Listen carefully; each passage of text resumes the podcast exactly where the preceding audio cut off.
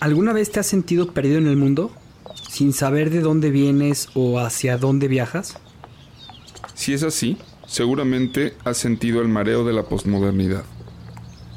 Una época confusa en que los valores y tradiciones del pasado se desintegran. Y se reconstruyen para llevarnos hacia un mundo desconocido. Yo soy Juan Pablo Lorriaga. Yo soy Javier Leuchter. En este podcast hablaremos de las preguntas que te haces todos los días. Acerca del mundo, la historia, las relaciones y sobre ti mismo. Esto es Náufragos. Una guía para el navegante postmoderno.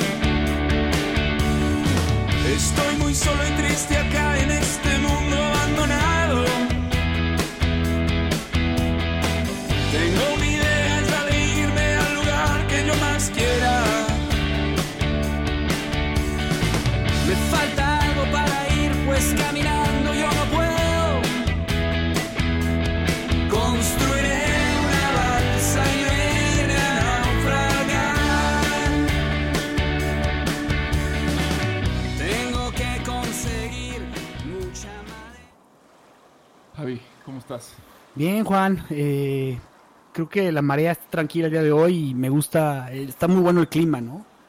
Sí, hace algo de calor. Este, eh, ¿cómo, ¿Cómo te ha ido en estos días? Porque hace- Pues- la semana pasada fue de mucho ajetreo, ¿no? Sí, ha sido difícil por el tema de lo que nos ha pasado, pero al final de cuentas creo que estamos tomando bien las cosas. Oye, como que se está pareciendo, es como una nave espacial o, o qué es, ¿eh? Sí, eso parece como... Como una nave X-Wing, ¿no? De las de Star Wars, así bajando de una velocidad impresionante. Sí, viene alguien ahí que te conoce, ¿no? Es, es un amigo tuyo. Claro, bueno, es un, un- una persona a la que admiro muchísimo, Gonzalo Alonso. ¿Cómo estás, Gonzalo? ¿Qué, qué onda? Co- ¿Qué, qué hacen aquí? Este, aquí, ¿Cómo llegaron a este barco? ¿Qué pasó? ¿Cómo están? Pues estamos naufragando hace ya un poco más de un año, este, que, que partimos de, de una tierra que hoy ya parece muy lejana. Este, eh, Porque seguramente lo es. Sí, no ha pasado de todo, es pandemias, este, situaciones en todo el mundo, muy- algo, algo muy interesante. ¿Y, y tú cómo estás, Gonzalo? Esperemos que traigas algo espirituoso para poder subirte aquí con nosotros. Ojalá te quieras subir aquí a la balsa con nosotros.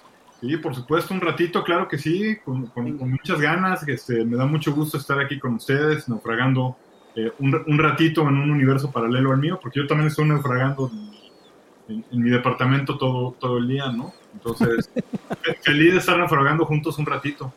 Eso. Excelente, pues bienvenido a bordo. Este, a ver, cuéntanos un poquito so- sobre ti. O, A mí me gustaría eh, presentarlo. Yo Javier, eh, sí, darle, el- a mí me gusta ese, ese honor de presentar a Gonzalo Alonso. Pues Gonzalo tiene más de 20 años de experiencia profesional en la industria de las tecnologías de información. Ha encabezado equipos de trabajo muy exitosos alrededor del planeta y fue el primer director general de Google para México. Eh, en los mercados hispanos fundó la tercera base de operaciones de Google en el mundo, con sede en Buenos Aires, y posicionó a la compañía como una de las empresas líderes en México y América, Latina al registrar crecimientos de 300% anuales. Durante su gestión en Microsoft fue responsable del lanzamiento de Internet Explorer como director de ventas de T1 MSN y fue responsable del aumento de las ventas de publicidad online en 55%. Eh, Gonzalo tomó un año de licencia de Microsoft para convertirse en vicepresidente de marketing de Mercado Libre.com y actualmente es el cofundador de, y el CEO de Clouder Tank, la primera consultora en transformación digital en América Latina. Eh, además, eh, es, CEO de Cuentas OK. Sí, señor. Sí, señor. Eh, tiene una de las grandes conferencias que yo es ahí donde lo conocí, cuando lo conocí en la Universidad de Anáhuac, cuando era director de la Escuela de Turismo, que era la de la revolución horizontal a la transformación digital. Es además un gran speaker, TEDx, este, un amante de las buenas pláticas, de la buena comida, de, pero sobre todo de Star Wars, que tenemos una afinidad en ese sentido, y de las buenas historias. Le encantan las buenas historias a Gonzalo. Las buenas historias, sobre todo de ciencia ficción, sí, y de monstruos. Sí, sí, sí, sí, de caillus. Sí, sí, me gusta. este, sí, sí, sí, ese, ese soy yo, este, como me, lo, lo, acabas de decir. Eh, fíjate que eh, hace, hace ya unos, unos años le pedí en una de estas conferencias a alguien que me grabara la introducción para pasársela a mi mamá, eh, porque de, de, todos mis hermanos soy el menos educado, probablemente. Este, y, y, y, la verdad es que mis jefes sí le echaron ganas. Entonces le, le, pongo la introducción a mi mamá para que vea que no, no, no, a pesar de no tener el reconocimiento académico que tienen mis hermanos, este, no, no me ha ido tan mal en la vida. No, para nada. No, pues es un, un currículum bastante eh, pues imp impresionante, la verdad. Eh, qué, qué, bueno tenerte a bordo. Además, algo que, que, es padrísimo es que Juan también vive en Buenos Aires, entonces este ah, podrán compartir ahí este otro, amor. Otro, por la... exiliado, otro porteño exiliado. Eh, sí, yo viví este, junto con, con mi esposa y, y socia un, un, tiempo en Buenos Aires, primero dirigiendo Google, la región, y, y, de, y después un, un, ratito ahí por el gusto de vivir en, en en Buenos Aires, que es, es, es una ciudad espectacular, se, se come espectacular. Eh, yo no bebo, pero se bebe, se bebe espectacular y se vive espectacular. Eh, y, y, ya que nos están escuchando, les mando un abrazote a todos los, a todos los argentinos que le están pasando, creo que un poquito peor que nosotros en México. Hoy, hoy despertamos siendo el número 20, el número 15, perdón, en, en, en filosofía en Argentina, de nuestros números. Ah, las estadísticas. Número 15, imagínate. Ahí vamos, ahí vamos. Muy bien, muy bien. Un abrazo a todos, a todos sí. los porteños este, y argentinos en general, ¿no? Porque... Sí, es, es, es, una, es, es, un, es, un país incre es un país increíble. Eh, y yo admiro a los argentinos en, en, en, en, cosas que tienes que vivir ahí para entenderlas. Por ejemplo, no, no sé cómo manejan el día a, a día de gastos. Es, es, una cosa de locos. Es, eh, y después, no, no, sé cómo convierte dólares, es decir, es, tiene un sistema súper complejo. Y a pesar de, de, de, que el sistema esté en su contra, argumentaría que los, los emprendedores más potentes de la región eh, han salido de Argentina, o de los emprendedores más potentes, para que no se me ofendan. Pues, no se ofenden, ¿no? Este, eh, o sea, Marcos Galperina, Le Coxenford, eh, Martín Migoya, eh, y, me, y me, me, me, puedo, me puedo seguir, ¿no? Este, eh, son todos emprendedores muy importantes eh, que, que, salieron, que salieron de ahí. Entonces, sí, es, la verdad es que es un lugar muy especial. Sí. Sí, yo estudié allá la carrera, cinco años estuve, este, y me hubiera quedado feliz más tiempo, pero las cosas empezaron a poner muy duras. Muy feas. Sí. y, y, la, y, ¿sabes, sabes que te, algo padrísimo? Eh, Unamuno, Miguel de Unamuno decía que eh, el nacionalismo se cura eh, viajando y el fascismo se cura leyendo. Mm. Y, y, yo estoy completamente de acuerdo.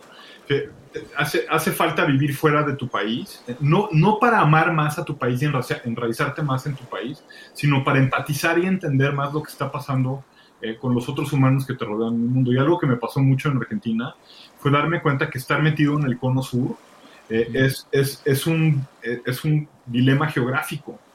Sí. Eh, y, me di cuenta cómo a, veces re, rebuzno de, de, muchas cosas de México, pero nunca se me ha vuelto a olvidar que la situación eh, geopolítica eh, de México es privilegiada eh, contra toda la región, ¿no?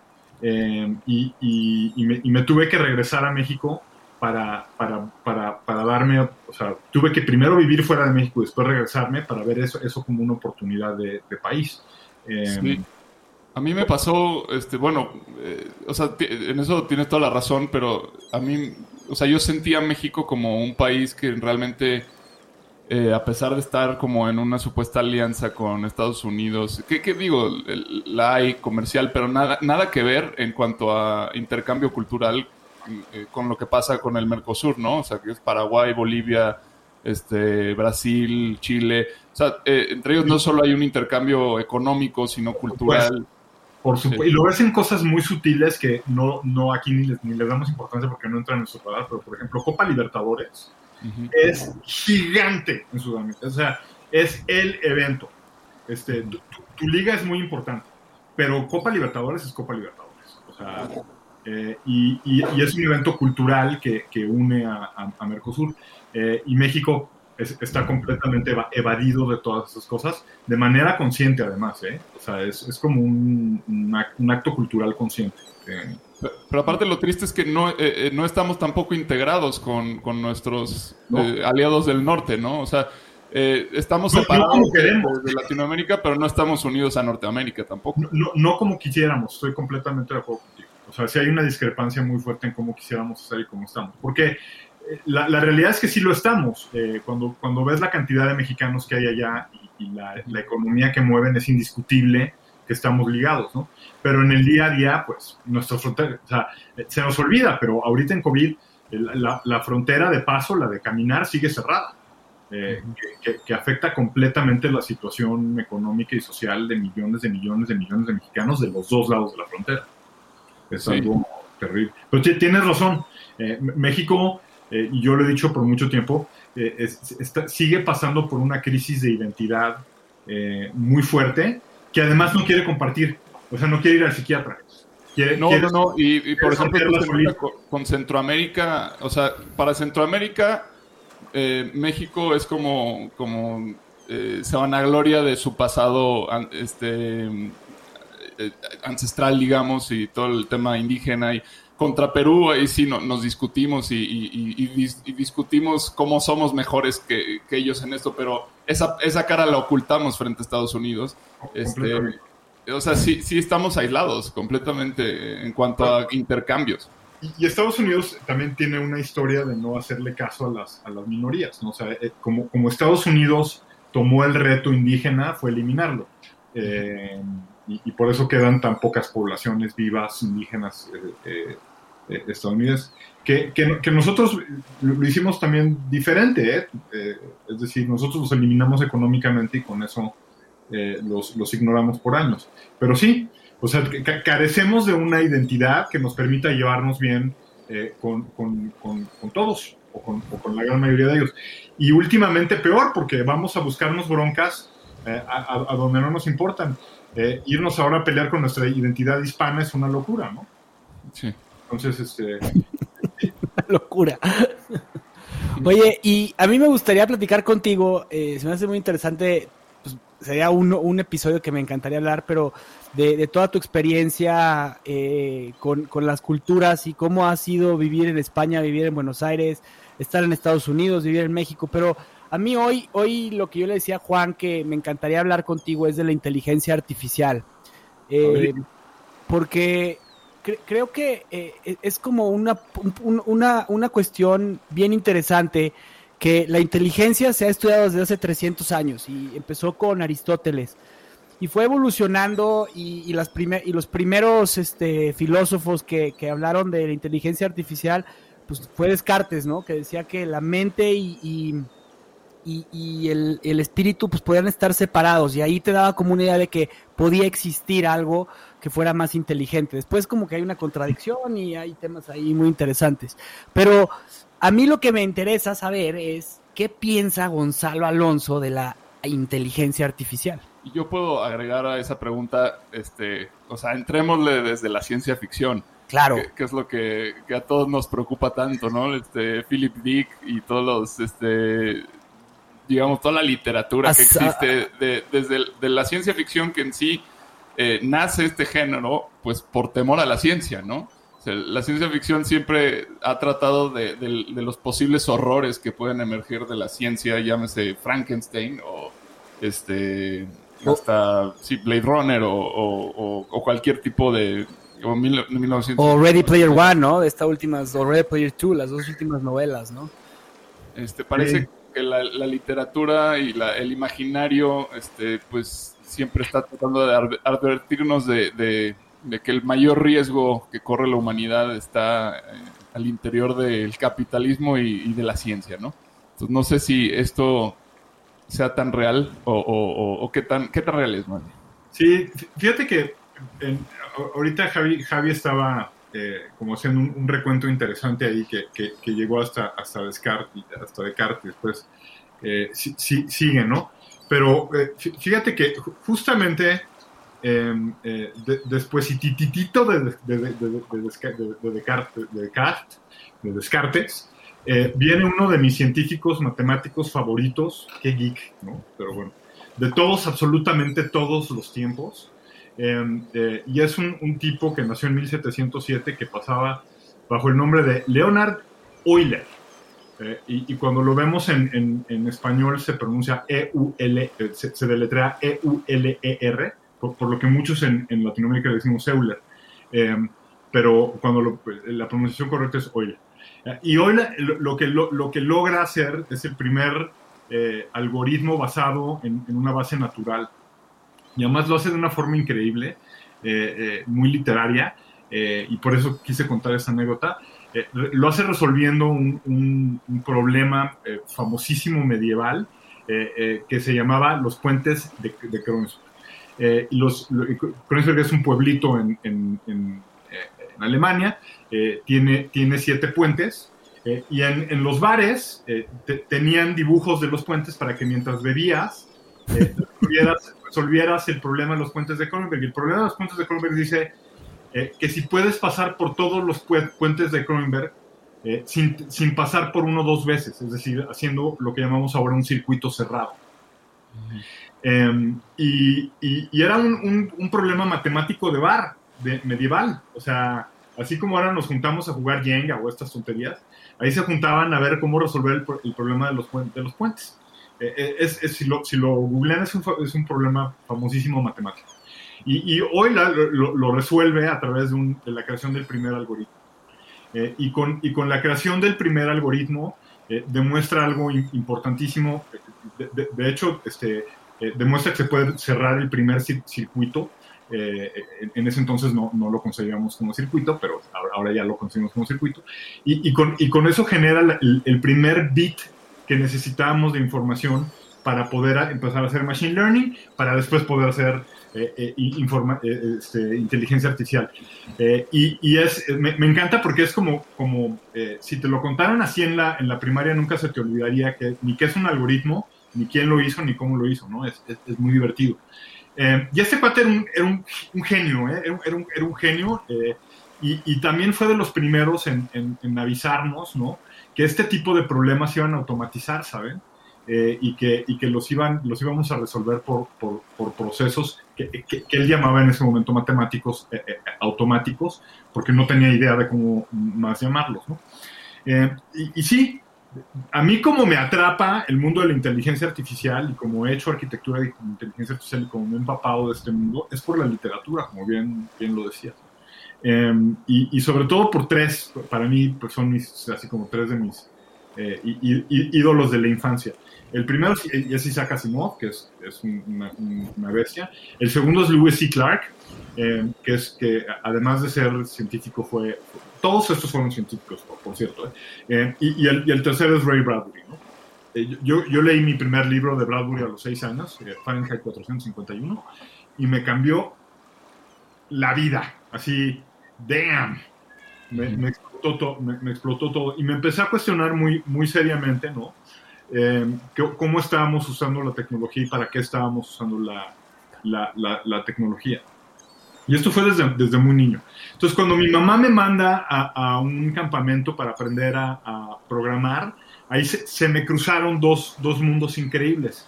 Eh, el, el, el, mundo que yo venía leyendo de los robots y de la robótica y Asimov y todo ese rollo, eh, eh, con, con, el, con el mundo eh, ingenieril de cómo hacerlo. Eh, y es donde se me abren las puertas y me empiezo a imaginar muchas, muchas cosas.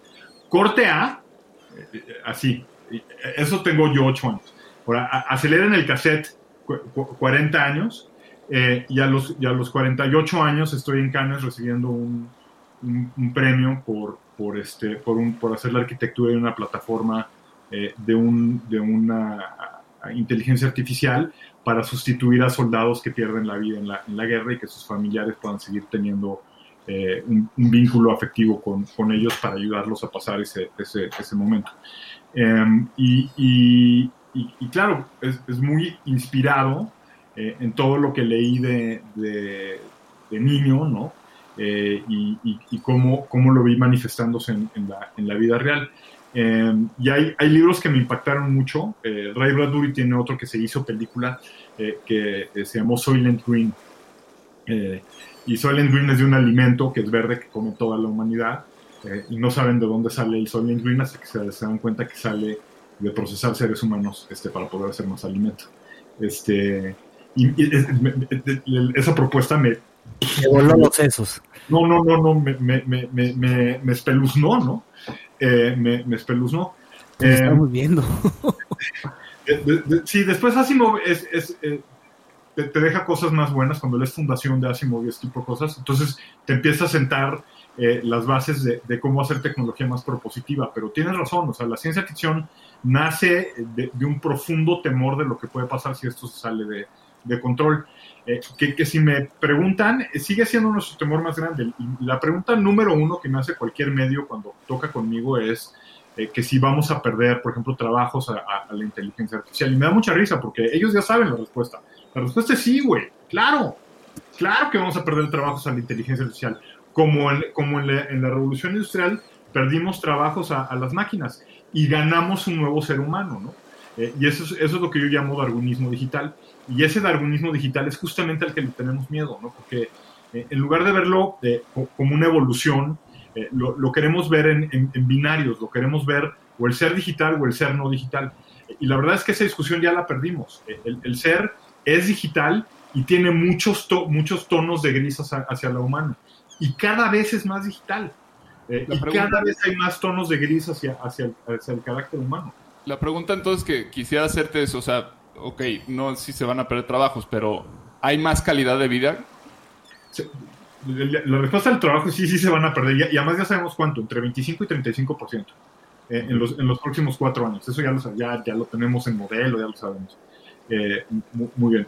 Eh, la calidad de vida se vuelve algo completamente sui generis, ¿sabes?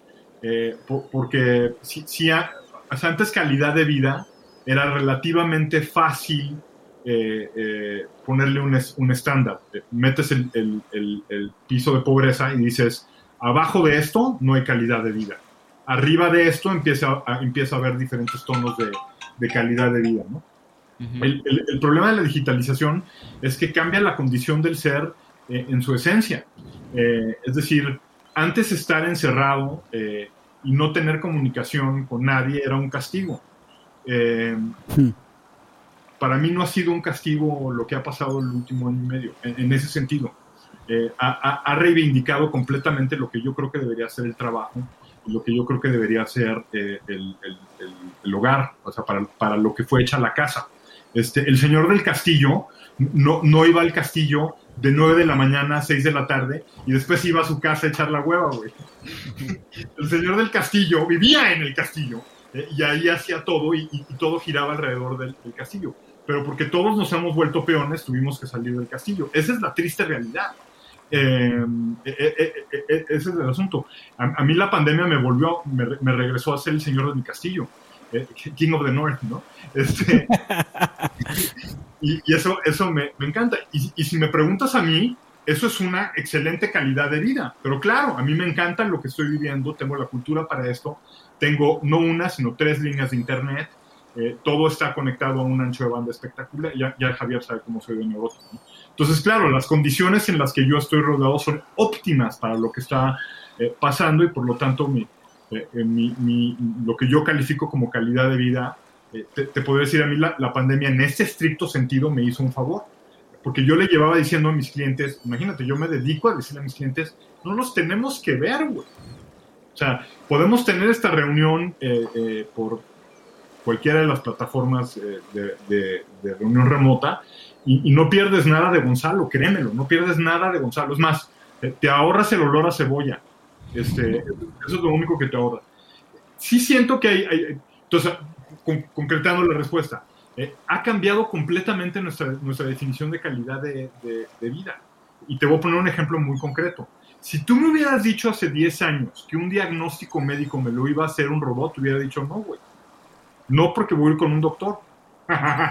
Entonces no te voy a dar chance de que eso ocurra.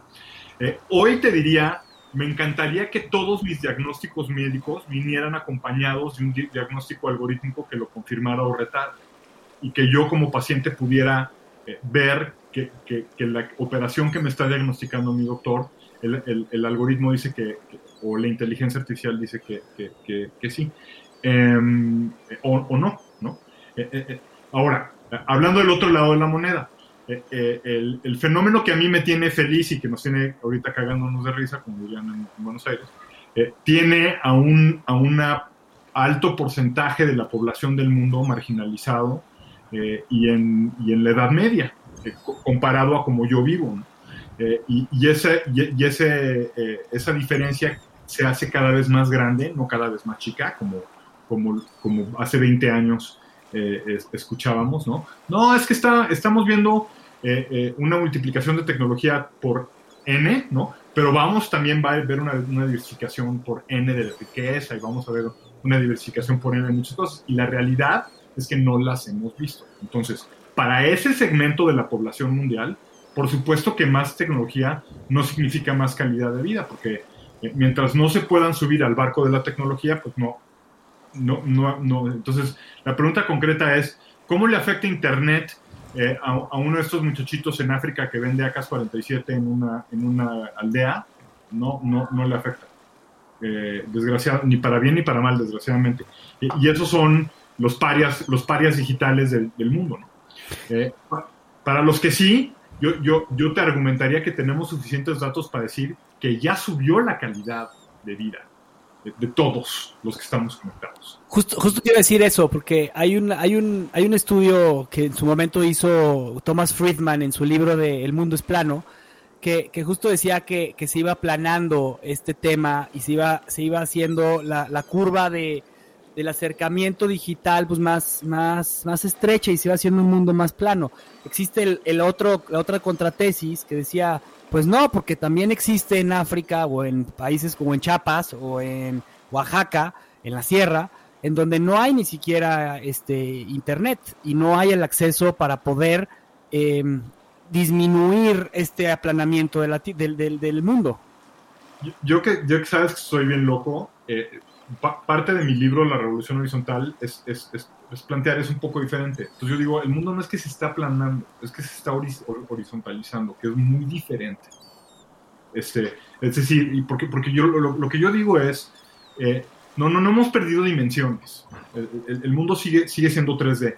Lo que sí es que lo, hemos, hemos encontrado una forma de pasar horizontalmente por todo y todos. Eh, y eso es lo que estamos, ese es el fenómeno que estamos eh, viviendo, ¿no? un, un, fenómeno de horizontalización eh, brutal. Eh, lean por favor el mundo, o sea, eh, lean por favor el mundo es plano. Es, es, una lectura obligada para, para, entender todo lo que todo lo que está pasando. Pero, pero yo creo que la, la, la tesis sí se descompuso. El, el, mundo ni siquiera es plano en el sentido de que cuando lo analizamos cada vez es más exponencial, o sea, tiene más dimensiones. entonces, no, yo, yo creo que al revés el, el, mundo se, se, ha sofisticado en, cómo se ha dimensionado, dimensionado y, y, y, encontrar estilo conductor que yo llamo horizontalización eh, o revolución horizontal este, es, es, lo que nos atañe ahora a, todos. Y, si nos vamos a los números, los que estamos conectados a lo que sea, un, a un teléfono inteligente, a un teléfono no tan inteligente, a una computadora, una computadora de ancho bajo de banda, lo que sea. Los que estamos conectados, no cabe duda que tenemos mejor calidad de vida en, en, muchos sentidos medibles, médicamente, este, eh, eh, comunicativamente, incluso, no se rían, socialmente. ¿Ustedes se pueden imaginar esta pandemia sin Internet? Bueno, pero, pero, pero mi abuela y su, su, sus, sus bisabuelas sí se lo imaginaron porque pasaron por algunas así eh, y, era, enciérrate en, enciérrate en el castillo, güey. Y los que tenían huerto vivieron, y los que no tuvieron huerto, aguado. Este, y, y, el, el rollout de medicinas no era de meses, señores. Este, de la peste, de la, última plaga bubónica en Europa, eh, eh, América se enteró 100 años después. no manchen. Este, entonces, eh, no cabe duda de que cuantificadamente nuestra calidad de vida ha, mejorado al, estar conectados. Ahora, no cabe duda que también se ha eh, sofisticado muchísimo y eso trae nuevos, nuevos males y nuevos bienes, ¿no? Eh, eh, entonces, por ejemplo, claro, el, el fenómeno que más hemos visto en la pandemia, emocionalmente hablando, es insomnio. Y, y- tú dirías, güey, pero pues, estás en tu casa, estás seguro, de- ¿por qué no estás durmiendo? Eh, porque el no saber mata. A, las, a las personas que nos importa saber, no saber mata. ¿no? Eh, y, entonces, eh, en, ese sentido, pues cuando menos estamos conectados para poder tener más información, para poder comunicarnos, para poder hacer este podcast, para hacer lo que, que- que queremos, ¿no? Eh, sí, pero sí, estamos viendo una, una generación de efectos que no esperábamos. Pero eso ya lo sabíamos, les voy a platicar algo. Cuando lanzamos Xbox en Microsoft, que yo estaba en Microsoft, eh, se, hicieron una serie de, estudios para entender el estatus neuronal del usuario de Xbox en ese momento. Entonces se tomaron a los, a los jóvenes de ese momento que iban a usar Xbox, eh, se les hicieron toda una serie de estudios y uno de los estudios lo que medía es hasta dónde llegaban sus conexiones neuronales en las manos. ¿Ok? Eh, y llegaban hasta X lugar. Eh, y el estudio se acaba de repetir hace cinco años, un poquito menos, eh, y descubrieron que los, los, las- la, la evolución neuronal de las manos eh, ya, ya avanzó 17%. Wow. No, güey. O sea, hemos, eh, la- las nuevas generaciones han creado, ¿no? Nuevas conexiones, ¿no? Eh, eh, neurológicas. Esa es la evolución darwiniana, como dijiste tú. Es, es, es, es, un- es, una, es, el, es el ser digital ba- bajo la óptica darwiniana, ¿no? Este, entonces, no, no es que vayamos a hacer Cyborg. este, este rollo binario, ¿no? No es que vayamos a hacer ser un uno, es que vamos a hacer algo nuevo. Va- vamos a ser seres, seres, seres nuevos, seres, seres digitales que, que significan algo nuevo, eh, que dan significados nuevos eh, y que, y que por, lo, por lo tanto eh, están en un, en un contexto que se está reimaginando y que es completamente nuevo todo, todo el tiempo, ¿no? Yo tengo Eh, algunas preguntas que qui- quiero hacerte, varias, pero bueno, las, las que quieras. me van a ayudar a dar, a dar luz a varios temas que venimos tratando aquí. El primero es el político socioeconómico. Este, tuvimos aquí un, un capítulo en el que hablamos de Marx y surgió este, esta pregunta y creo que es para ti. Sí, totalmente. Este, eh, bueno, eh, la, la plática está, eh, no habla del Marx al, al cual nos entendemos todos, ¿no? Que- de- de- del manifiesto comunista, no. O sea, era más, más el, el profeta, este filósofo, Filósofo. que, que fue, que, que- que pronosticó que el comunismo vendría en el momento del, del apogeo del capitalismo, ¿no? Que de alguna forma, si, si el capitalismo en su eh, extremo este, más eh, que tiene que ver con, con toda la parte de grandes movimientos económicos y- e inversión en ciencia y en desarrollo, este, está la aparición de los robots para hacer el trabajo de los, de los humanos, este, estaría, estaríamos llegando ahí de alguna forma a, un, a una especie de comunismo en el que la gente ya no necesite trabajar y, y tengamos que aprender a convivir y a compartir porque se achate, digamos, esa, esa diferencia social. no, es decir, todo puede pasar, ¿no? Este, y yo, yo ciertamente no soy Walter, Walter Mercado, Eh, pero no creo, porque ya, ya, ya, ya empezamos a entender cosas de los robots y cómo, cómo irlos integrando a, nue- a nuestra vida que no entendíamos hace meses, me- literal meses, ¿eh? Estoy de acuerdo. Eh, entonces, por, por ejemplo, en, en el estricto sentido económico, ya sabemos que los robots van a tener que pagar algún tipo de impuesto. No, no hay, otra, no hay otra forma de hacerlo. Este, y, y entonces, ca- por supuesto, cada país lo va a pensar diferente y lo va a ver diferente, y, y, y, sí- y sí va a haber algunas estrategias a, a- a nivel mundial, ¿no? Eh, pero eh, el- el- el- ¿tú crees que algún país como Estado va a dejar que X industria le deje de pagar porque encontró una forma de, o sea, de que le deje de pagar retenciones de, de- obreros porque encontró la forma de quedarse sin obreros? Al revés, güey.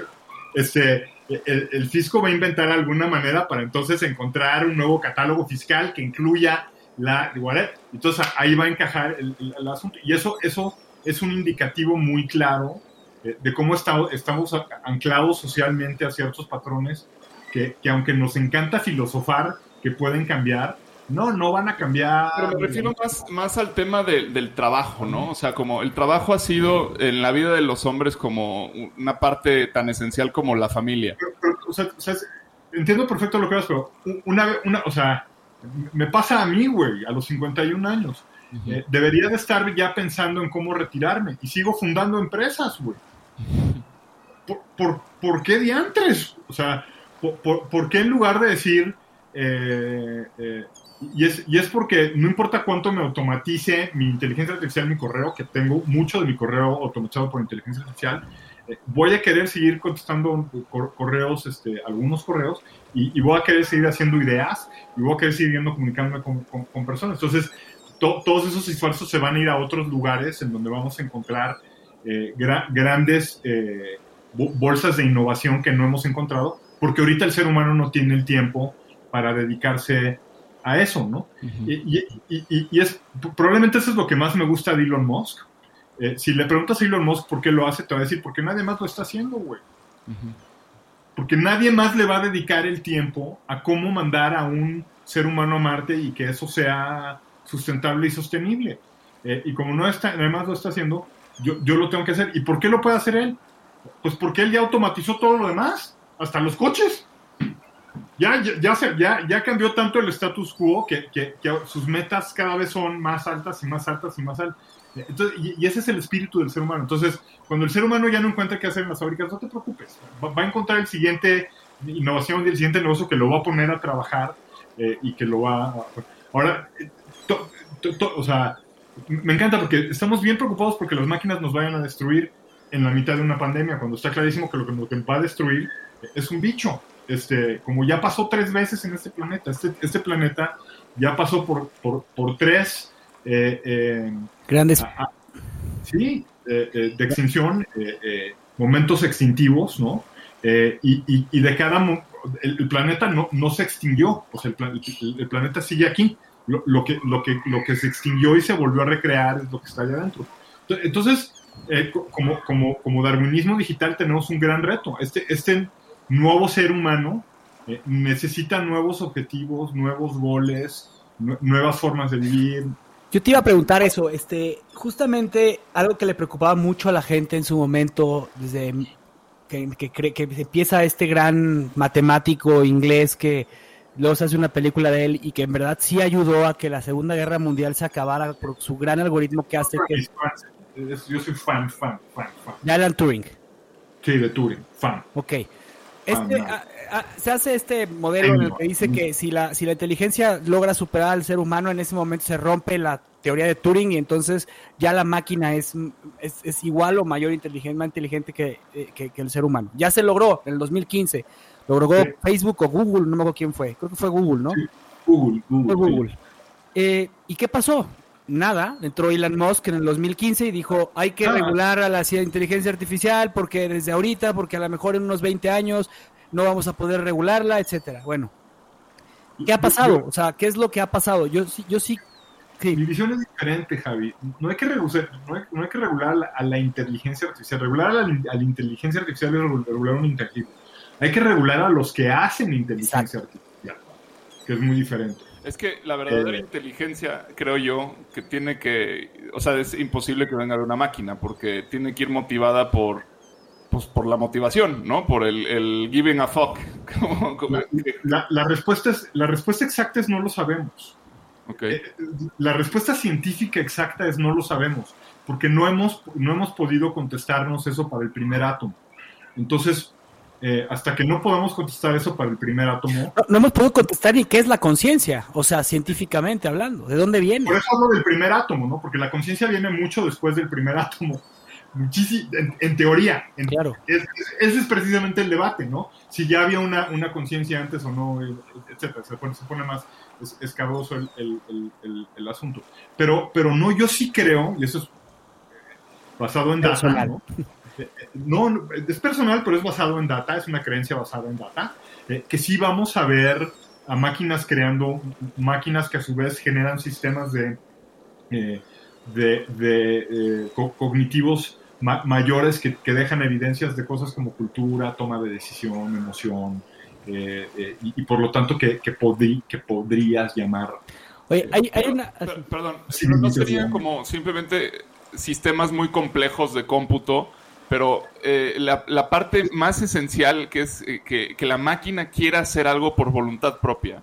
Eh, eh, Pues es que, una vez más, la respuesta es no sabemos, güey, porque estas cosas cuando, cua- o sea, ujú. cuando empiezan a, a hacer con, con suficiente data toma de decisiones aleatoria, hacen cosas que no nos esperamos. Les voy a una historia bien padre, ¿listo? Este es Eric Schmidt, Eric Schmidt, eh, el que fue CEO de Google, ¿no? Que ahora sigue, sigue siendo consejero de Google.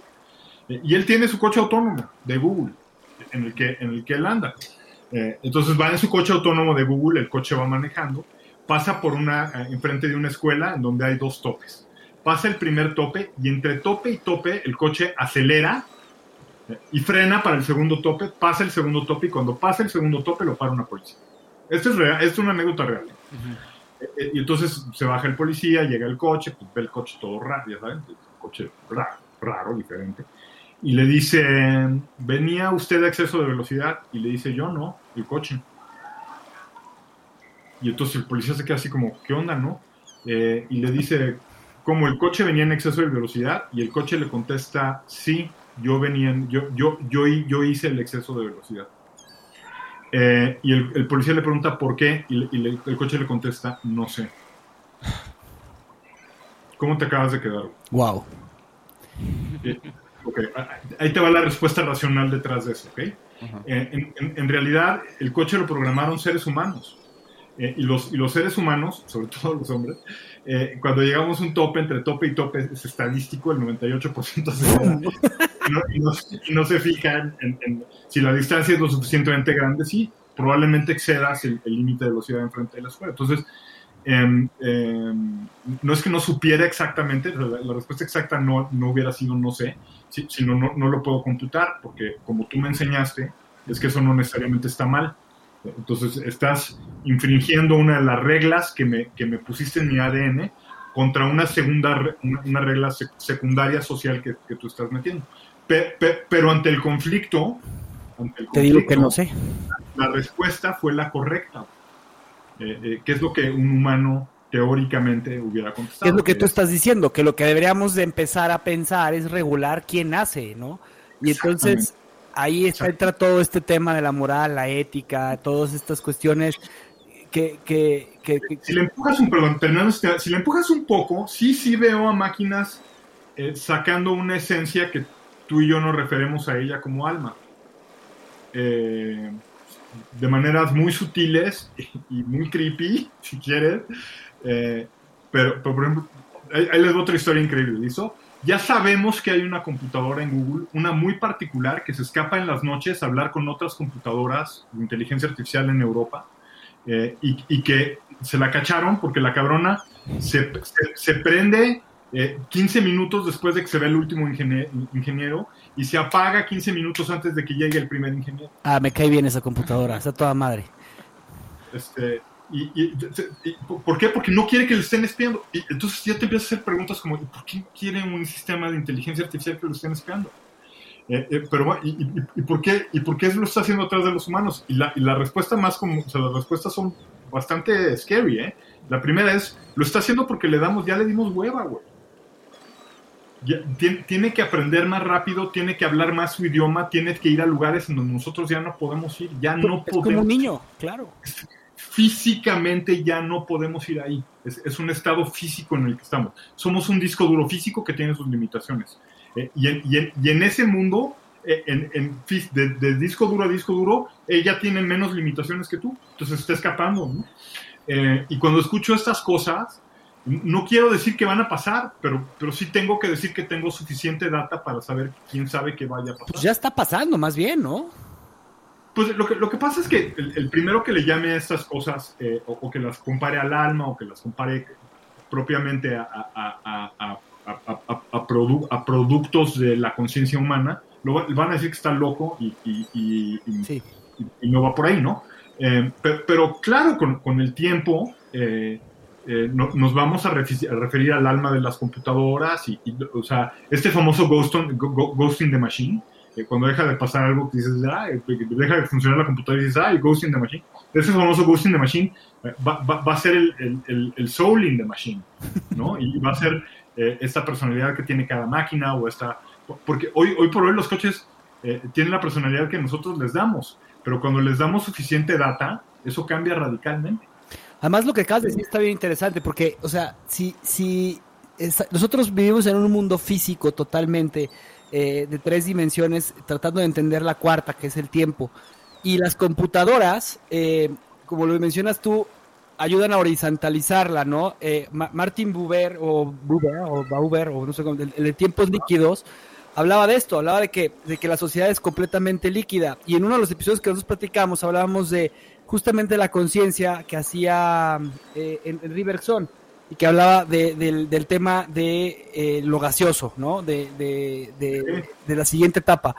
Y creo que las computadoras al final de cuentas están ahí metidas en este tema, pues gaseoso, porque al final están entre los dos mundos, que es el mundo físico y el mundo que no podemos estar. Claro.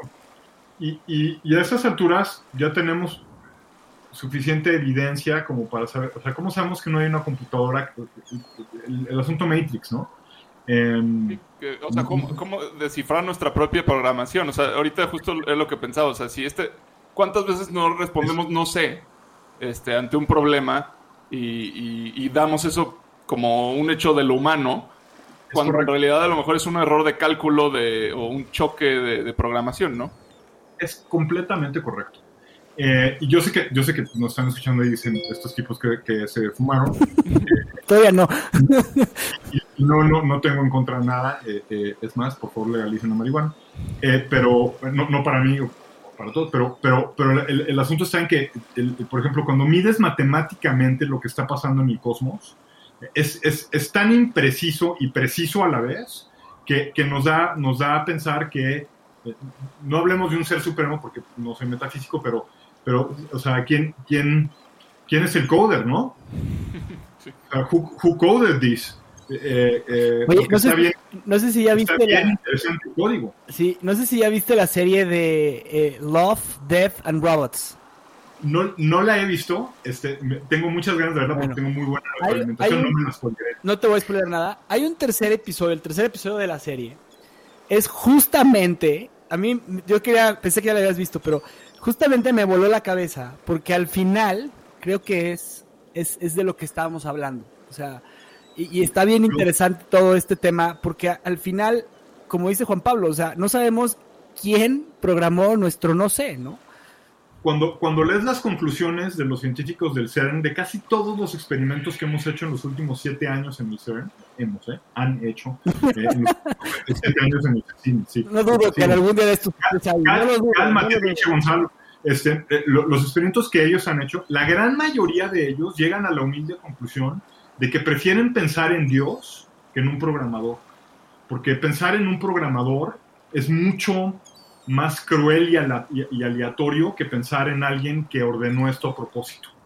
Este, eh, ento- entonces, eh, es un, o sea, te estoy hablando de científicos de primer calibre, ganadores de Nobel, ganadores de Avi Award, gan- o sea, eh, eh, tipos muy picudos en el mundo, que humildemente cuando después de 10 años de tener los juguetes más cañones de astrofísica del mundo, regresan a su casa y humilde- humildemente le dicen a su esposa, si no hay un Dios, la otra explicación es más pinche, güey. Y, Eh, y más y no nos gusta y más nada. exótica, y la entiendo menos, güey. Eh, entonces, pues sí, o sea, eh, eh, de, pronto es, es más fácil pensar en la, en la, en la- en La fuerza. la- The Force. eh, y, porque la, la teoría del programador es, es muy, es, muy lo- es muy loca. Está muy loca, ¿no? Sí, pues todos Eh, no- no al final si- de cuentas estamos abordando varios, varios temores de ciencia ficción, ya van saliendo la- la- las películas. Ahorita me, me acordé de esta de, de Hitchhiker's Guide to the Galaxy. Uy, Douglas Adams, también de mis autores favoritos, sí, sí, sí. de esta supercomputadora que crearon, que tardó no sé cuántos miles de años en, en- en desarrollar una respuesta para el porqué de todas las cosas y la- el origen de todo, y, y la respuesta creo que es 24. Claro. ¿No? Claro. Y Bueno, no pero ya- 24 es más profundo, güey. y, así va a ser el pedo, ¿eh? sí, sí, claro.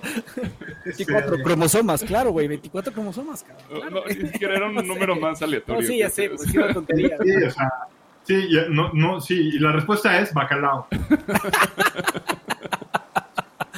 o sea, eh, y, y, y, es, es, es, es, la ciencia, y, cuando te empiezas a meter, eso tiene de, creepy, ¿no? De, mucho, de, mucho miedo.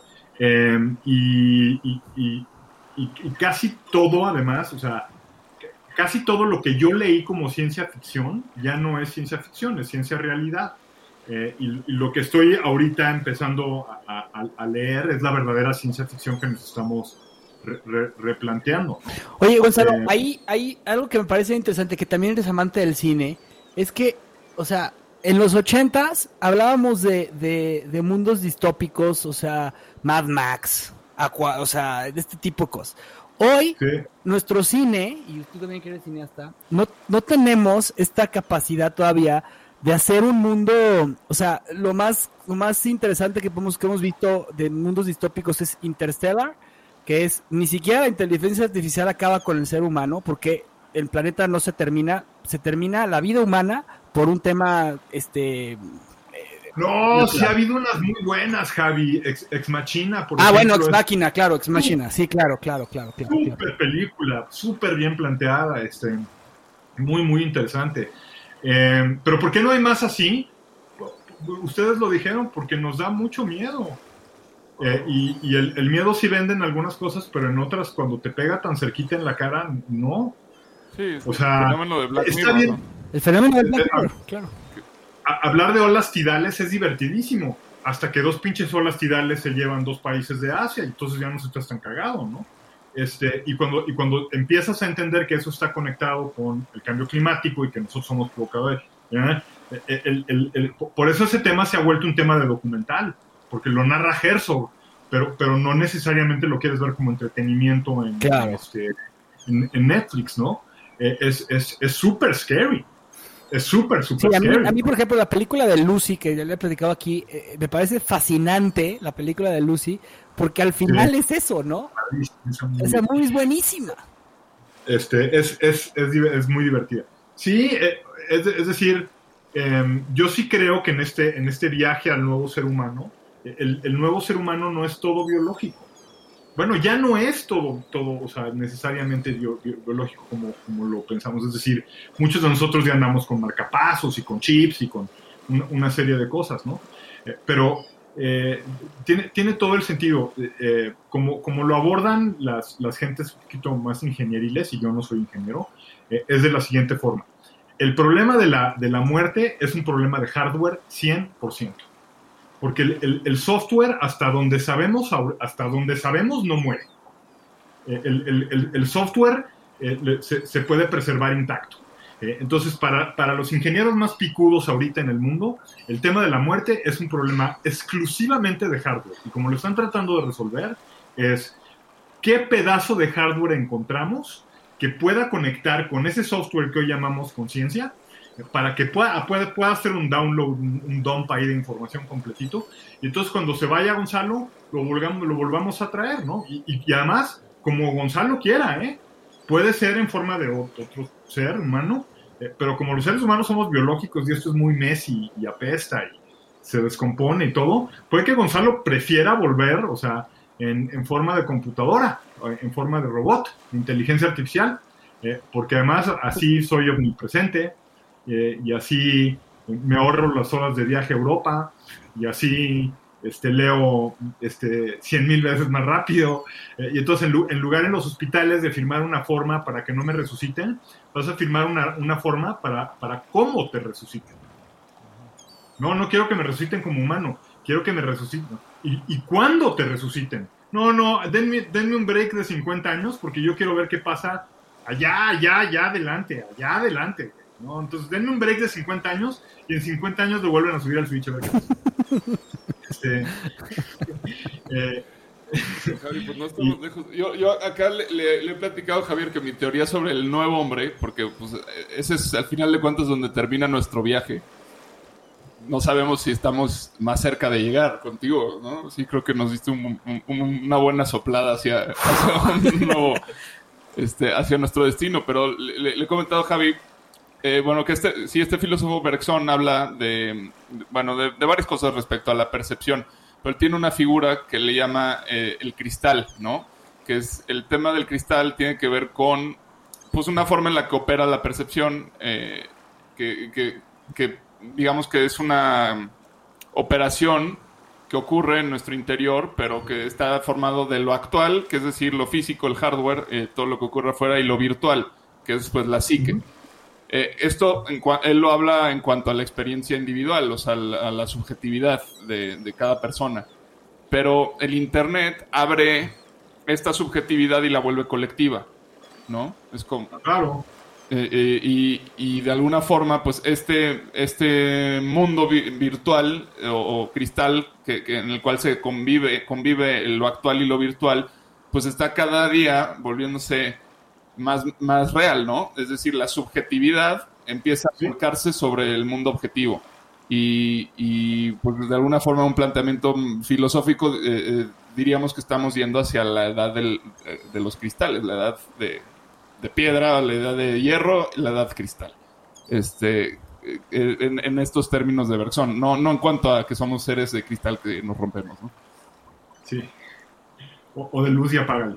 Este, sí, pues cre- cre- creo que es una, una, una visión in- in- inter- in- interesante, ¿no? Este, y, y, y, sí, sí, sí lo veo un poco, un poco, un poco así, me identifico porque lo, lo, pueden llamar eh, de, de, cristal.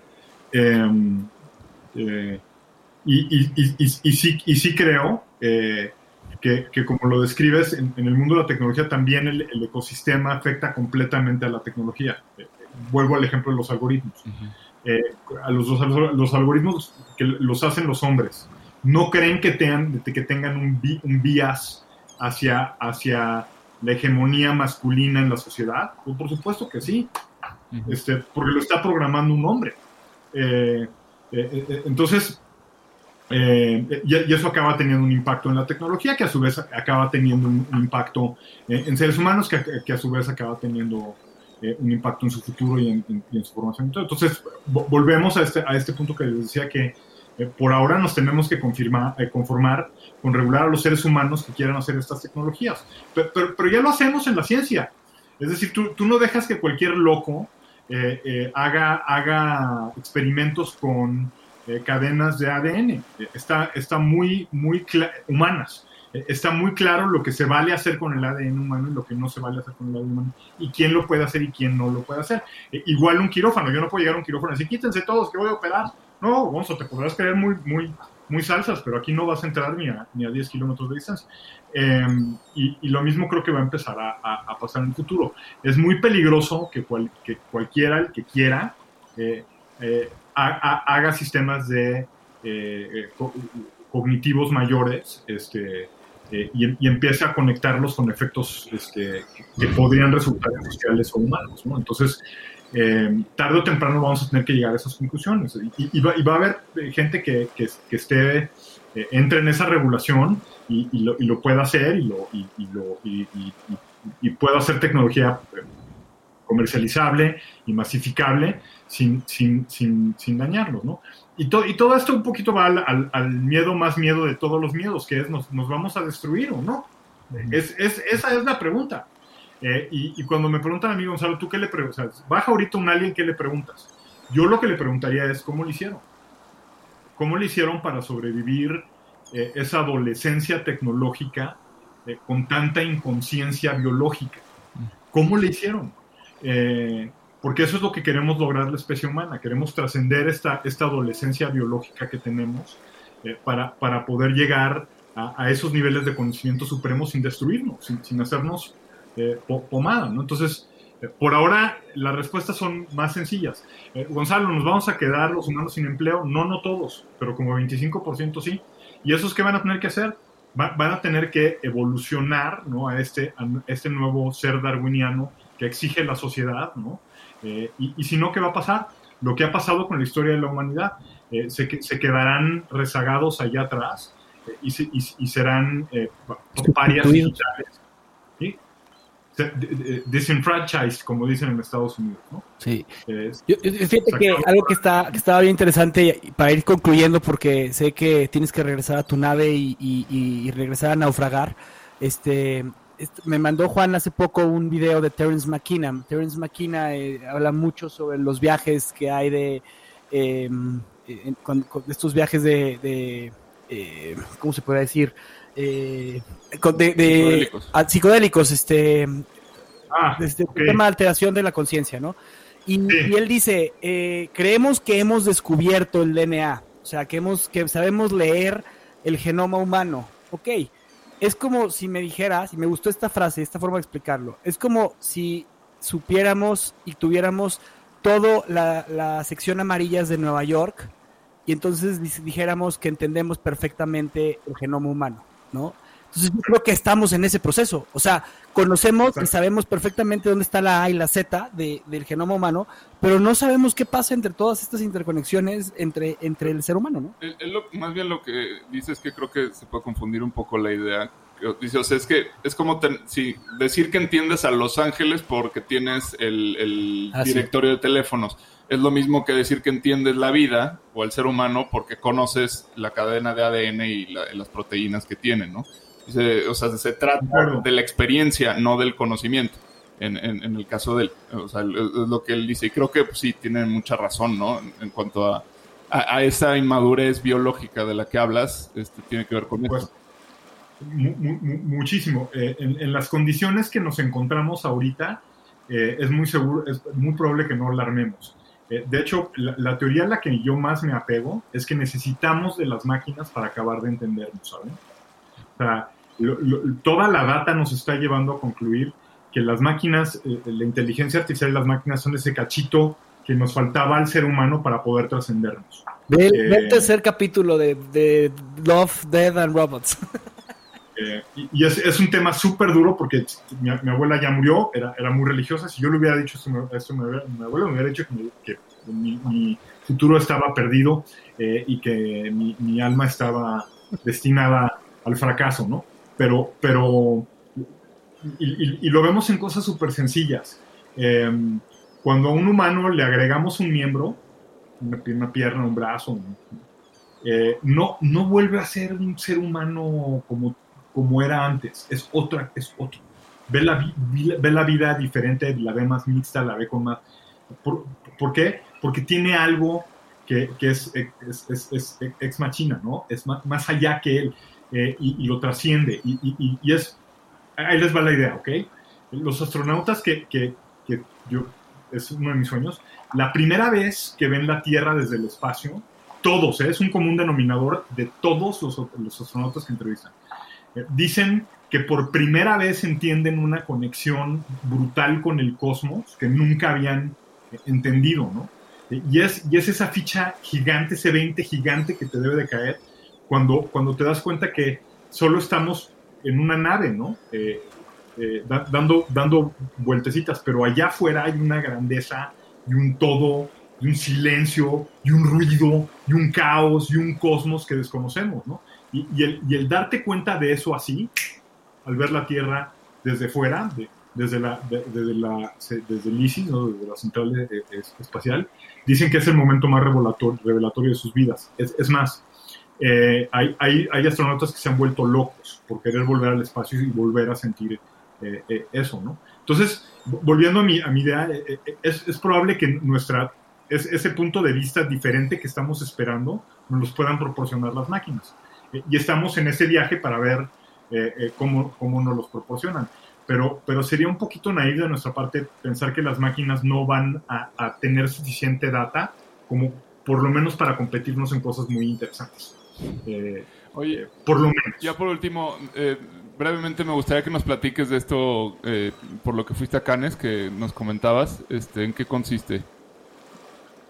Eh, la, la idea no es mía, la, la- la- la idea es de una agencia eh, publicitaria en Estados Unidos que se llama We Believers, que me buscaron y, y dijeron, oye, te- tenemos esta idea. Eh, el problema más brutal en el mundo, o sea, lo que más ocasiona muertes en el mundo es la guerra. No, es el, no, son, no son los ataques cardíacos, no es el cáncer, no es el COVID-19, es la, es la guerra.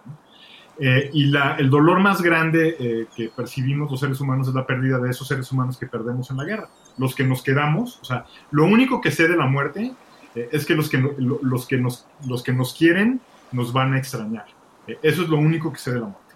Entonces la idea es cómo le hacemos para que esa conciencia y ese conocimiento de esa persona no se pierda, no se vaya, ¿no? Porque imagínate un niño que se le muere, un, un- niño de cuatro años, que su papá se va un día a Irak eh, y nunca vuelve nunca vuelve. Eh, y, y uno podría argumentar es que hay muchos niños que pierden la... eh, su- sí, co- concuerdo, o sea, pero empecemos por un problema que ya sabemos que existe, que es el de la guerra. ¿no? Y aquí la idea es cómo, cómo puedes eh, hacer un repositorio inteligente, de inteligencia artificial, para que si se llegara a morir ese soldado, la familia eh, se, se, quede, se quede en contacto con él y, y en, en un acompañamiento pro- propio a una, a una muerte de un duelo propio. ¿no? Eh, Entonces aquí la idea es un- una plataforma que, que sostiene todo el conocimiento de- del soldado. Entonces eh, tiene todo su Facebook, tiene todo su Google, tiene todo su Gmail, tiene todo, tiene, tiene todos sus videos, tiene todo, todo su Instagram, tiene todo su- y, y- y- y con tanta data, ¿no? Eh, eh, podemos eh, re- replicar a ese individuo eh, de manera virtual eh, para que en todas las mañanas, en lugar de que el despertador de- de- de- del niño suene ti, ti, ti, suene, suene la voz de su pa- padre y le diga, oye, buenos días, mi hijo, ¿cómo estás? Te extraño mucho. Y, y le, y le hable como él le hablaba y le diga las frases que él le decía y conecte como él, ¿no? Después el, el niño apaga el despertador o, le dice al papá, ah, buenos días, papá, entonces apaga el despertador, eh, se va al baño, agarra, el- eh, y, cuando entra al baño, el cepillo de dientes le dice, no se te olvide lavarte los dientes, y, es el papá. Eh, y, lo va acompañando en este, en este duelo para que la pérdida no sea tan absoluta e inmediata. ¿no? Y, claro, mi, idea viene de un lugar súper naive y súper tonto de, cómo podemos ayudarle a estas personas a lidiar con sus duelos. ¿no?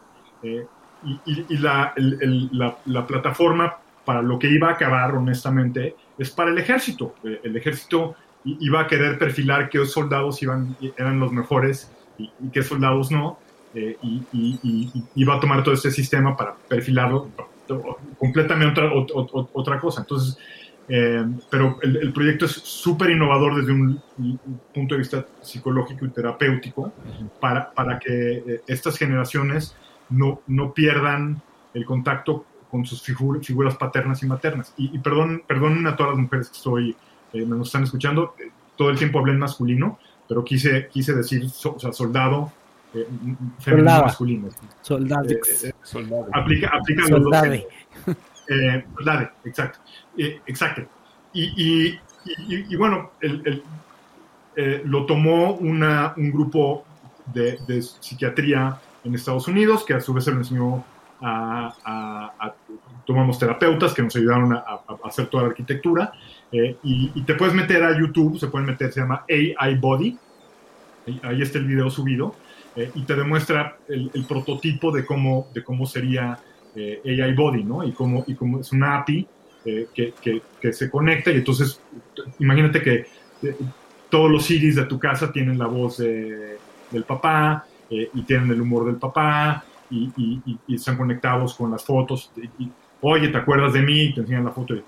Y, y- les digo, es como de estas cosas que haces en la vida de- desde, desde un eh, punto de vista como, según tú, muy bueno, eh, pero no tiene na- na- nada de bueno, porque jugar con la guerra no es lindo, eh, jugar con la muerte no es lindo, eh, eh, ju- jugar con, con- con- con nuestra mortalidad, con nuestra propia mortandad, eh, es, es algo muy, muy sofisticado. Y al, y al final de cuentas, ganamos un león, eh, un- león de, de bronce en Cannes eh, por la plataforma.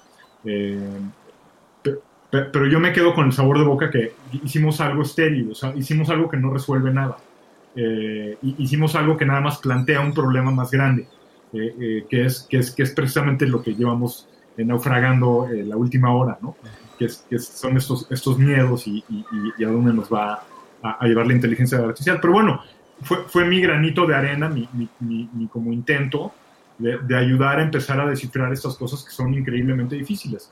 Y, y el, el, de- el reto de diseño fue muy, muy, muy padre, porque ellos querían que yo hiciera un robot, eh, tal cual, que, o sea, se imaginaban uno de esos robots como el de, el de Sony, ubican, Sí.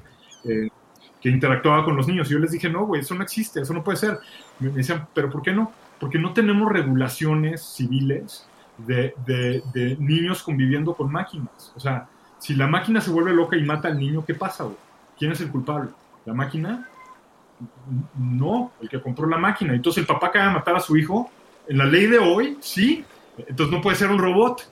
Eh, ¿cómo- en, en- en dónde más podían- podemos vaciar toda esa inteligencia eh, que no sea en un robot? Y ahí es donde salió en un API, en un API humanizada, ¿no? Y, y- y ese, es, ese es la, ese es lo que tiene esa plataforma de muy, muy disruptivo, eh, que, plantea que la inteligencia artificial en el futuro serán APIs eh, abiertas eh, de donde todos consumamos, o no todos, y ese es parte del problema.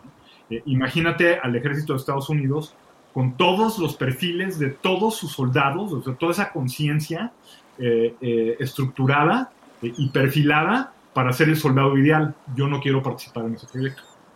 Ni, siquiera quiero ser, tener un granito de...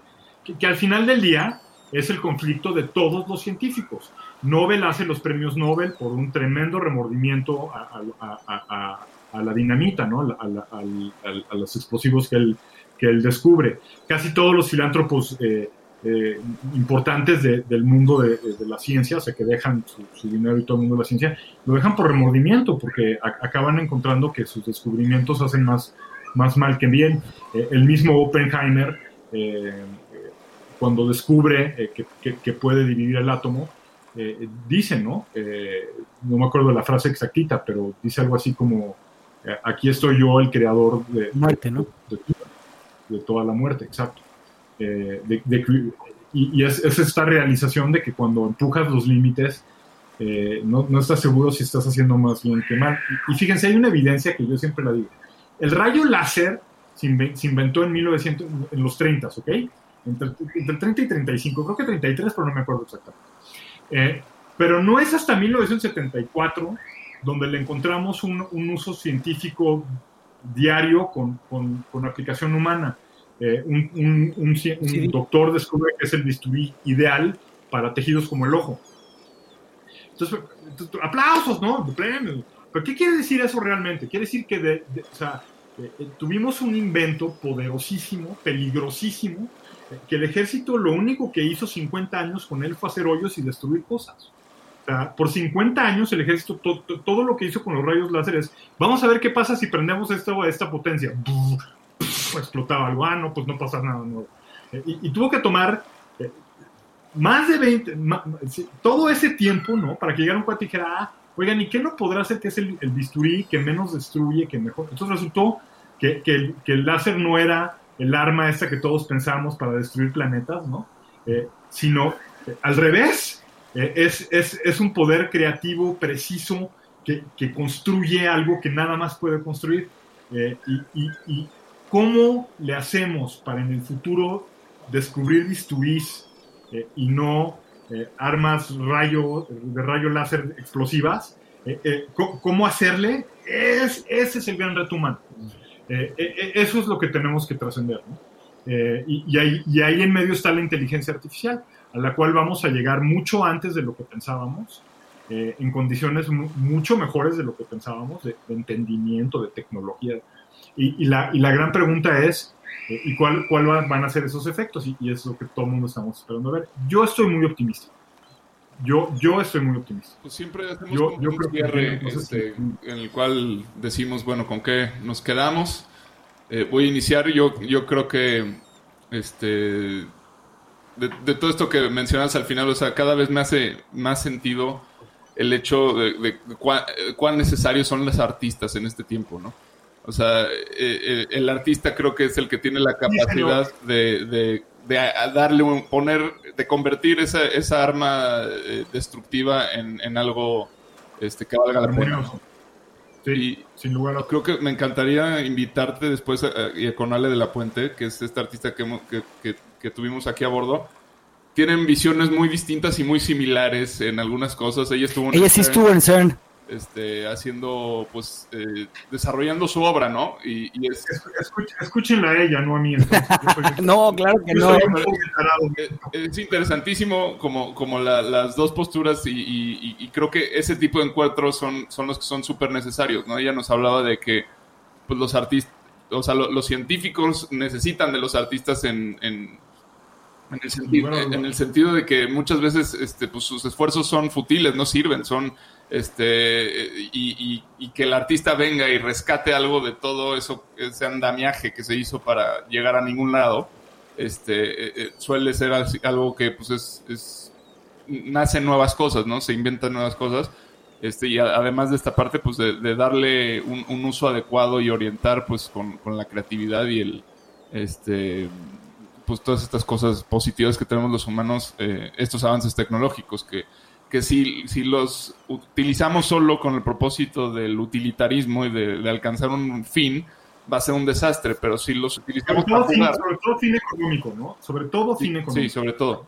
Pero si se usan para jugar o se usan para, para conectar, ¿no? Lo que está haciendo este Eliasson Olafur, este, este tipo de, de artistas contemporáneos que utilizan eh, robots, utilizan este todo este tipo de, de avances tecnológicos para enlazar personas, ¿no? Como lo hizo en El Paso y Tijuana, un artista, no me acuerdo su nombre, que, que lanza una señal de Tijuana eh, a- a, San Diego. a- no, a, a- ¿cómo se llama? Al paso, ¿no? Y, y- y- y está abierto y es una, es una un medio de comunicación para que la gente llegue y, y le hable a alguien del otro lado y no sabe con quién está hablando.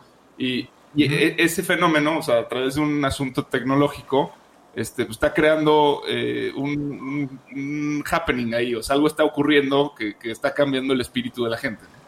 Entonces creo que yo me quedo con eso.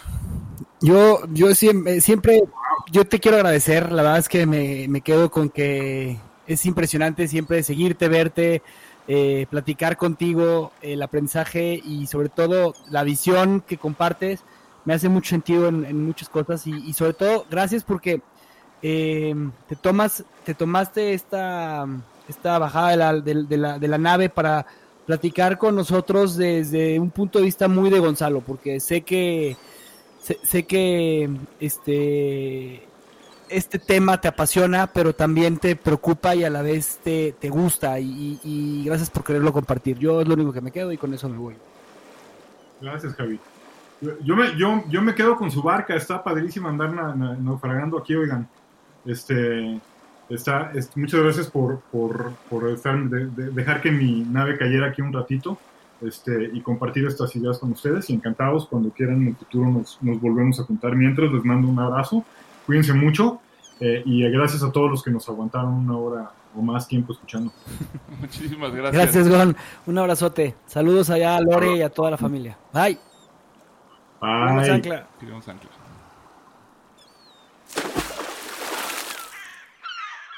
Gracias por escuchar nuestro programa. Te invitamos a seguirnos y a interactuar con nosotros en redes sociales. Tu opinión es muy importante para nosotros. Queremos saber lo que piensas sobre los temas que tocamos y sobre cómo podemos mejorar.